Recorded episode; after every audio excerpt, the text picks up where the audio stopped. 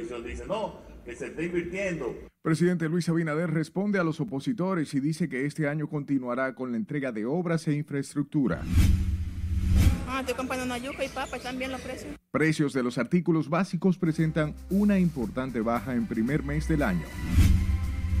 Atrapan hombre acusado de matar a expareja y a su hija de 10 años en el sector El Almirante. Salud Pública reporta dos nuevos casos de cólera en Elías Piña lograr que se le imponga eh, igual medida de coerción de prisión preventiva por espacio. Aplaza medida de coerción a Junito, acusado de violar adolescentes en un centro de rehabilitación en Santiago. Yo quiero ver a mi hijo, por favor. Y familiares de reclusos heridos durante motín en Ajayo denuncian no han podido ver a sus parientes.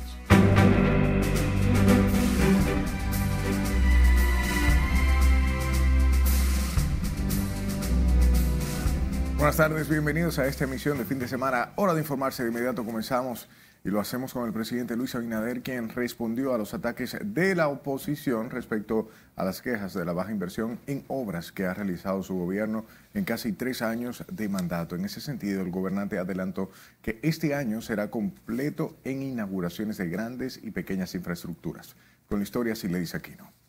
Estar seguro que todas se realizan con una un criterio de eficiencia, de cuidado del dinero del pueblo. El jefe de Estado Luis Abinader defendió los trabajos de infraestructura ejecutados por su gobierno.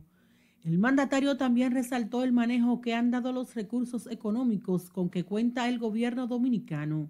Como lo hemos hecho y lo estamos haciendo eh, en la gran parte de la administración pública, eficientizando los recursos. Cuando ustedes escuchan lo que se invierte aquí, eh, son inversiones que eh, por eso muchos de los, amigos de la oposición dicen, no, que se está invirtiendo eh, eh, poco en inversiones, que no es así, y ya lo presentó y lo presentaremos esta próxima semana en las inversiones de capital que tenemos en nuestro gobierno.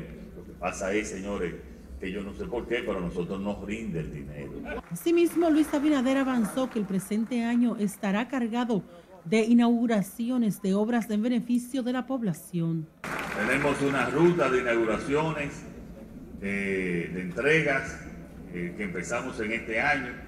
Eh, en esta semana han sido más de 20 inauguraciones que en diversas áreas hemos entregado. Esta próxima semana seguiremos porque nos estaban pidiendo inauguraciones porque vengan, que vengan,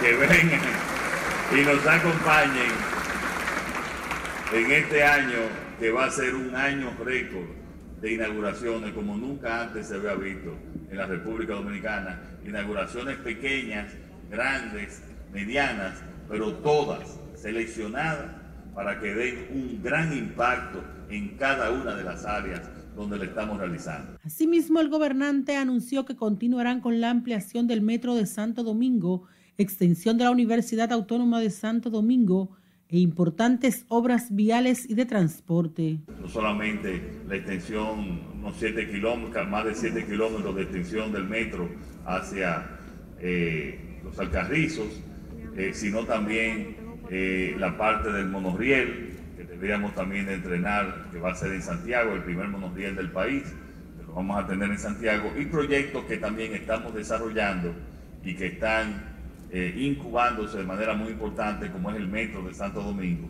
Eh, el, tren urbano de Santo Domingo que, como habíamos mencionado antes, conectaría hasta el aeropuerto y eh, Boca Chica, y eso se está preparando desde el punto de vista técnico, desde el punto de vista también financiero.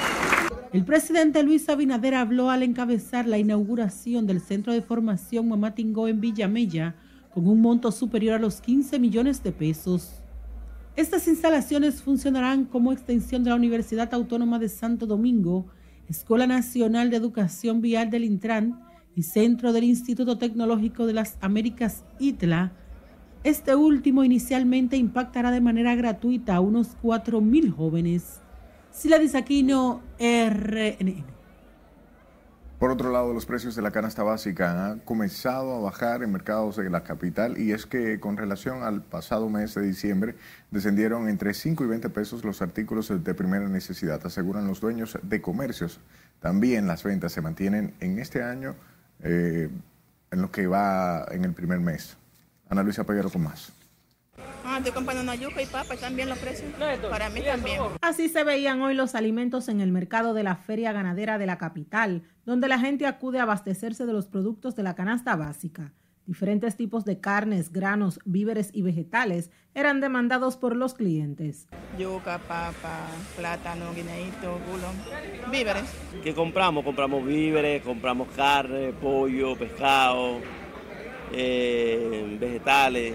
Mientras los mercaderes aseguran los precios de los artículos de primera necesidad, han comenzado a experimentar una baja considerable. Los precios, por ejemplo, la papa ahora mismo está a 35 pesos, que hace unos días, en los días festivos de Navidad, se estaban vendiendo 45.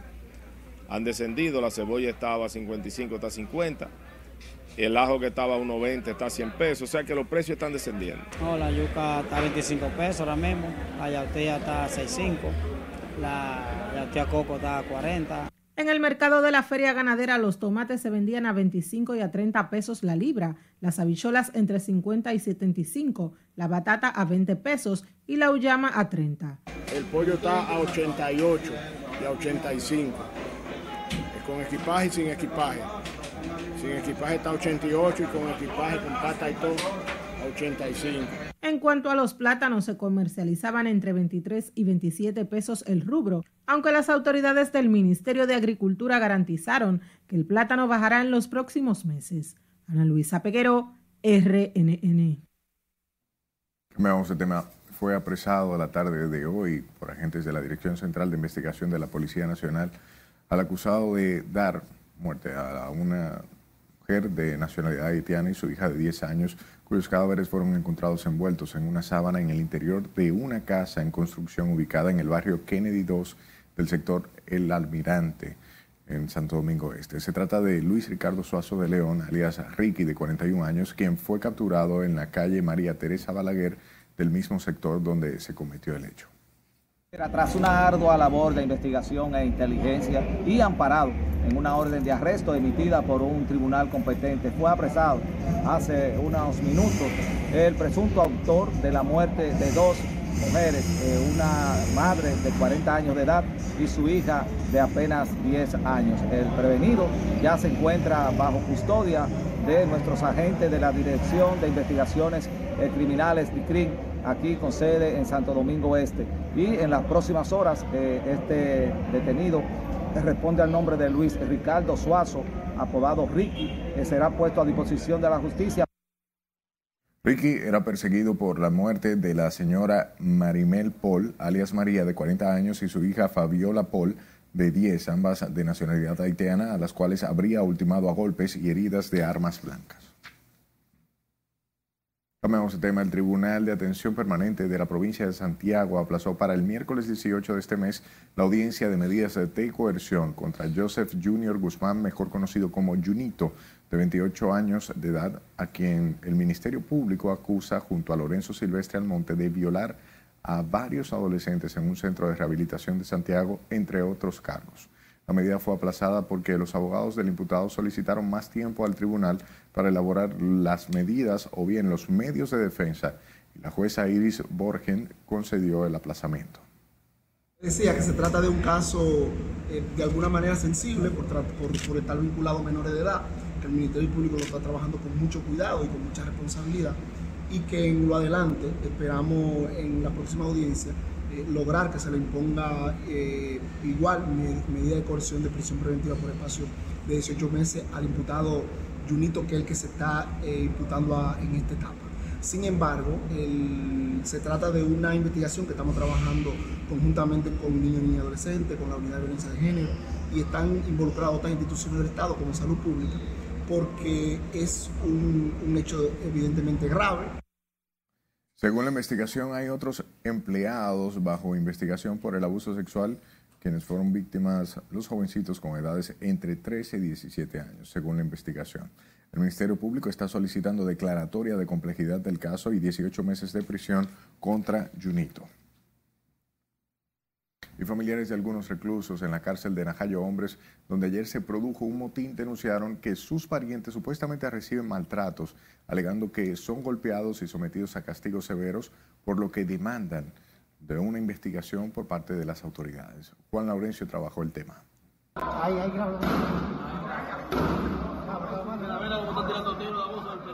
Luego del motín escenificado en la tarde de ayer, la incertidumbre se apoderó de algunas madres que acudieron temprano para saber de las condiciones de sus parientes, a pesar de que las autoridades informaron que todo se normalizó y que solo se habían reportado unas siete personas heridas. Está de que golpeado. Yo tenemos que saber cómo están nuestros hijos, porque ya nos dicen a nosotros ahí que están golpeados nuestros hijos. Y nosotras las madres somos las que sufrimos. Ellos tienen que enseñárnoslo hoy, ahí. Y vine hoy porque vi el motín que pasó y vi todas las cosas que se armó ahí. Entonces yo vine hoy a verlo y yo vengo y no me lo dejan ver. Está en la plancha metido, le dieron muchos golpes. Eh, yo quiero verlo. Yo quiero ver a mi hijo, por favor. En ese tenor, estas madres denunciaron que sus hijos son golpeados brutalmente y llevados a una supuesta zona de castigo que denomina la plancha. El director dice que no se le dio golpe a preso. Y ellos me dicen a mí, él me estaba diciendo que hable, que hable de que ahí tienen un grupo de presos en la plancha, agolpeados. Oíste, que le dándole muchísimo golpe al director. Porque el director dice, yo no creo en Dios, yo creo en el diablo, eh. así es que él dice, sin pío. Oíste, y no tiene misericordia. El hijo mío se me levantó el poloche y yo quiero que tú veas cómo tiene esa espalda. Queremos verlo porque llegando a la celda de él, a la 3, ¿a la celda qué? A la celda 3, alguien nos dijo, ahora mimito se lo llevaron dándole golpe para la plancha de nuevo. Y él es un muchacho enfermo. Él sufre de asma. Además, se quejaron de que luego del motín no se les ha permitido ver a sus parientes. Ellos no saben decir, darle explicación a uno de lo que está pasando. El subdirector y, y el cojo que saben de eso, ellos no saben decirle lo que está pasando, pero el, el, el motín se armó por, porque ellos tenían una huelga de hambre por el maltrato que ellos le están dando a ellos ahí adentro. Ellos lo, lo están maltratando demasiado y están haciendo demasiadas cosas. Entonces ellos quieren, ellos, ellos quieren, ellos quieren decir como que, como que son ellos que viven haciendo. Y, y entonces, ¿cómo, ¿cómo entra todo, todo, toda esa droga allá adentro? ¿Cómo entra todo eso allá adentro? ¿Cómo entra? Si ellos mismos que la entran allá adentro, ¿cómo entra? De su lado, la Dirección General de Servicios Penitenciarios y Correccionales asegura que el incidente se produjo porque los reclusos se resistieron a una requisa donde se ocupó un teléfono móvil seis objetos cortopunzantes y seis porciones de un polvo que se presume es cocaína. Juan Laurencio, RNN. Manténgase informado en nuestra página web rnn.com.do, al igual que la red de su preferencia, solo debe de buscar nuestro usuario arroba noticias rnn. Sus denuncias a este número de WhatsApp 849-268-5705. Escúchenos en podcast. Estamos en Spotify, Apple Podcasts y Google Podcasts como Noticias RNN.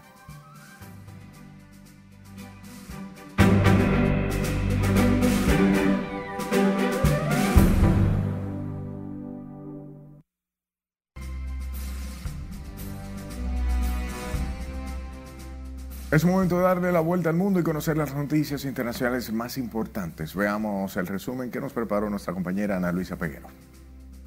Iniciamos este bloque internacional en Estados Unidos, donde el presidente Joe Biden declaró el estado de catástrofe grave en California, donde este domingo están previstas nuevas tormentas luego de tres semanas de precipitaciones sin precedentes que causaron al menos 19 muertos. Biden dispuso una ayuda federal para ayudar a los habitantes y municipalidades de este estado en el oeste del país para reparar los daños causados desde el 27 de diciembre por las violentas tormentas invernales. Continuamos en Estados Unidos. El presidente Joe Biden participó este domingo en una misa de recuerdo de Martin Luther King y ofreció un discurso en el que habló del momento crítico que vive Estados Unidos y el mundo y de lo necesario que es seguir luchando por la democracia aunque no se refirió a la crisis que atraviesa por el hallazgo de numerosos documentos clasificados en su casa y en su oficina. El mandatario habló de oscuridad y de redención. Continuamos con el expresidente estadounidense Donald Trump, quien calificó en una comparecencia judicial de pirada que quiere decir no es mi tipo, a la presentadora y escritora Jan Carroll, quien ha denunciado al magnate por una violación supuestamente perpetrada hace 30 años. Tron aseguró en un testimonio por video que la acusación es falsa y amenazó con demandar a Carroll, quien sostiene que este le agredió en un probador de un centro comercial en la ciudad de Nueva York. Nos trasladamos a Londres. El primer ministro británico Richie Sunak se comprometió el sábado a suministrar tanques y sistemas de artillería a Ucrania, en medio de nuevos ataques con misiles de Moscú contra varias ciudades ucranianas por primera vez en casi dos semanas. Cinco personas murieron y más de 20 resultaron heridas en la ciudad de Dnipro, en el sureste del país, donde un ataque con misiles rusos destruyó una sección de un edificio de apartamentos. Culminamos en Brasil. Una semana después de los ataques a la sede de los tres poderes en Brasil, el progresista Luis Ignacio Lula da Silva se fortalece en el poder, mientras que el expresidente Jair Bolsonaro, investigado por la intentona golpista, está cada vez más aislado. Los vandálicos actos realizados por los seguidores del líder de ultraderecha en las sedes del Congreso, la Corte Suprema y la Presidencia el pasado domingo 8 de enero fueron condenados por el pueblo brasileño y la comunidad internacional. En las internacionales, Ana Luisa Peguero, RNN. Retornamos con informaciones locales. El ministro, bien, el Ministerio de Salud Pública notificó este domingo dos nuevos casos de cólera, con lo que ya suman un total de 19. Los dos nuevos casos de cólera confirmados mediante análisis de laboratorio corresponden a dos pacientes masculinos de nacionalidad haitiana de 26 y 9 años de edad, respectivamente, ambos residentes en una comunidad del municipio de Bánica, provincia de Aspiña. Los pacientes fueron ingresados en un centro de salud entre el 12 y 13 del presente mes en enero tras presentar diarrea acuosa y blanquecina acompañado de vómitos. El reporte epidemiológico certifica que los pacientes regresaron recientemente al país procedentes de Haití, donde se fueron de vacaciones. Continuamos hablando del Ministerio de Salud Pública que reportó este domingo 28 nuevos contagios de la COVID-19, enfermedad en la cual eh, se, reportaron estos casos en, los últimas, en las últimas 24 horas, con la que el número de casos activos en el país suma un total de 293. Según el último boletín epidemiológico, la ocupación hospitalaria se mantiene en 0.6% con 14 pacientes ingresados, uno de ellos en unidad de cuidados intensivos que precisa de ventilación mecánica. La positividad diaria se sitúa en 4.40% y la positividad de las últimas cuatro semanas continúa descendiendo y se ubica en 6.68%. Hasta la fecha, las autoridades sanitarias han notificado 659.761 casos de COVID-19 en el país, donde 4.384 personas han muerto a consecuencia de la enfermedad. Y continúa el cúmulo de basura en el sector Villa Duarte de la zona oriental, cuyos residentes lo atribuyen a la lentitud con que pasan los camiones recolectores de desperdicio. Juan Laurencio nos tiene los detalles. Esa gente no está dando abato, él tiene que soltar eso si él no puede con eso. Residentes en Villa Duarte se quejaron por la gran cantidad de basura que arropa sus calles y reclaman del ayuntamiento emplearse más a fondo con la limpieza ante el temor de contraer una mala enfermedad. Lo que pasa es que nosotros, parte de la población, no tenemos una educación y una concientización en lo que es la basura. Si nos dicen que hay que sacarla, por ejemplo, de 6 a 7, no lo hacemos de 5 a 6 no lo hacemos y la tiramos a toda hora. La están recogiendo, pero no di que así, hay un desorden muy grande. Nada mira para que usted vea. Sin embargo, algunos ciudadanos culpan del cúmulo de desperdicios y de los vertederos improvisados a los mismos moradores de esa demarcación. Ese, ese síndico no está dando abato, ahora dije que hay un camión nuevo, que alquiló unos camiones, qué sé yo, la basura está fea, está crítica, eso duran hasta un mes sin venir por aquí. Yo vivo ahí en ese monte, hasta tres veces pasa y vienen con pala y les recogen eso y, y ya tú sabes, después vuelve, mira, y eso lo recogieron hoy, mira cómo está. mira cómo está el basurero para allá. Todos los días aquí duran hasta dos y tres meses y no se va a la basura. Otros dicen que las personas se ven forzadas a sacar los desechos fuera de las viviendas para evitar enfermedades y plagas ante la falta de la recogida de basura. Que eso ahí, el ayuntamiento manda el camión dos veces al día, el camión saliendo y la gente saliendo a tirar basura. Eso es falta de educación. La gente tiene que tomar conciencia contra eso. Ay, lo que pasa es que a veces la misma persona que tienen que poner el ejemplo. ¿Entienden?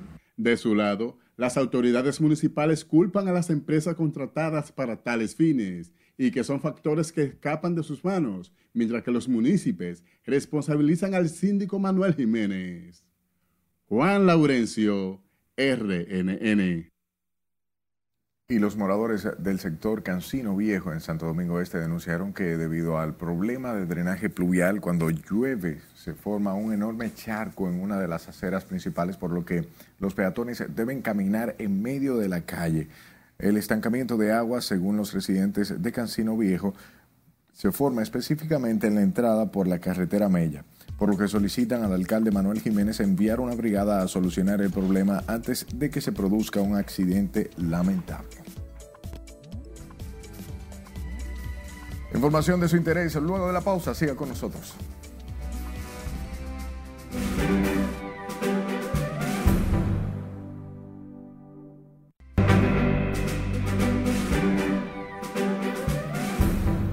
Gracias por su tiempo. El delegado técnico ante la Junta Central Electoral de la Fuerza del Pueblo, Javier Hubiera, expresó que esa organización partidaria valoró que se haya extendido la legislatura para lograr las modificaciones que necesita la Ley 15-19 del régimen electoral, al tiempo que considera se deben tomar en cuenta los puntos consensuados por los partidos en el Consejo Económico y Social. Hubiera exigió a los legisladores iniciar las discusiones en la Cámara de Diputados por los 19 puntos que existen y tienen disidencia. Se respete lo, acordado en el CES, ese consenso establecido allí, y pues los demás puntos ante los que no tengamos eh, un, consenso, pues entonces que nos aboquemos a una nueva discusión ante el Congreso, ante la Cámara de Diputados, que es específicamente donde está la normativa. Hay unos siete puntos que en principio son los que están en la mesa de la discusión, como este que ya acabo de establecer, el tema de paridad, el tema de los topes de gastos, eh, el tema también de esos informes que se rinden de estos gastos de los candidatos. Javier Vera ofreció estas declaraciones tras ser entrevistado en el programa Orientación Semanal que conduce el periodista Juan Francisco Mora Herrera los domingos a las 11 de la mañana por esta planta televisora. Una masa de aire con escasa humedad asociada a un sistema de alta presión dominará el pronóstico en el país a partir de este lunes, informó la Oficina Nacional de Meteorología, mientras las temperaturas descenderán esta noche y en la madrugada de acuerdo al organismo del tiempo. Ocurrido por el paso del sistema frontal que aparte de las lluvias, pues mantiene temperaturas bastante frescas y agradables. Es importante que usted que reside en las zonas montañosas y en áreas también que sean altas, esté abrigado permanentemente y tome bebidas calientes para poder mitigar los efectos del frío. Ya en las horas nocturnas lo que va a predominar es un cielo generalmente medio nublado, bajando a nubes dispersas y luego despejado, debido a que se estará alejando este sistema frontal. Aunque se predice un lunes soleado, no se descartan que se produzcan algunos chubascos aislados acompañados de ráfagas de viento en algunas provincias del país. En total abandono y deterioro luce el monumento dedicado a los héroes que sacrificaron sus vidas para liberar al pueblo dominicano del ajusticiamiento del tirano Rafael Leonidas Trujillo el 30 de mayo del 1963. Un agrietamiento en su margen lateral emula el deterioro que experimenta la obra edificada en honor a los ajusticiadores del tirano. Además, la periferia es aprovechada por desaprensivos para depositar desechos ante la ausencia de vigilancia. A esto se suma la falta de pintura y el remozamiento de sus pisos, que por el deterioro no logran el contraste entre la edificación histórica y el mensaje de su lápida. Hablemos del Instituto Artiano, quienes abrieron hoy su calendario de actividades conmemorativas del 210 aniversario del natalicio del patricio Juan Pablo Duarte, resaltando el patriotismo de los dominicanos. Los actos comenzaron con una cabalgata a caballo que recorrió varias calles de la histórica zona colonial que partió desde el Parque La Independencia hasta el Duarte. Es importante resaltar los símbolos de la patria y las fechas patrióticas pero también es importante resaltar lo que significó el caballo en los procesos de independencia y de consolidación de la independencia en la guerra restauradora. en todo momento el caballo fue fundamental en las luchas patrióticas. Le mostramos a la juventud dominicana, a las generaciones de hoy, que es muy importante este tipo de actividad eh, sana, absolutamente sana, y una actividad eh, patriótica por excelencia. Los transeúntes y visitantes de la ciudad colonial presenciaron el desfile de los caballos por las citadinas calles y cuyos participantes del evento sostenían banderas dominicanas que mantienen vivo el patriotismo y la soberanía nacional.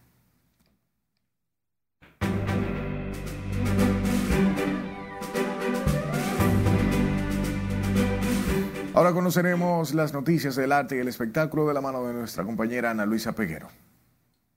Diversas reacciones ha provocado la decisión del jurado que eligió la noche de este sábado como ganadora del Miss Universo a la representante de Estados Unidos, Rob Bonnie Gabriel, en una reñida competencia en la que la Miss RD, Andreina Martínez, era señalada por los expertos como la favorita para conquistar la corona. Personalidades han elogiado el desempeño de la dominicana, mientras otros rechazaron la decisión de los jueces del certamen que se desarrolló en Nueva Orleans. La locutora y presentadora de televisión Karina Larrauli reveló este domingo que la pandemia le provocó un trastorno de ansiedad que alteró su vida, lo que la llevó a tratamiento profesional para poder sobrepasar la situación. Larrauli, quien comparte la conducción del programa radial 12.2 por la emisora 91.fm, se refirió al tema en su perfil de la red social de Instagram en ocasión de la celebración este domingo de su cumpleaños.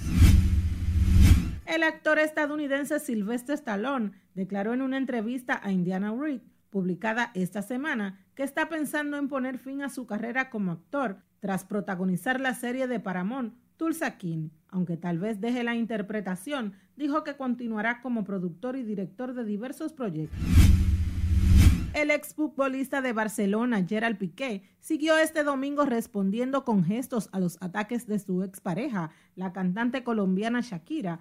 Tras lucir el viernes un reloj Casio, hoy apareció conduciendo un Renault Twingo. Esto en reacción a la estrofa en la que le acusa al cambiar de pareja de haber sustituido un Rolex por un Casio y un Ferrari por un modelo del fabricante de coche francés.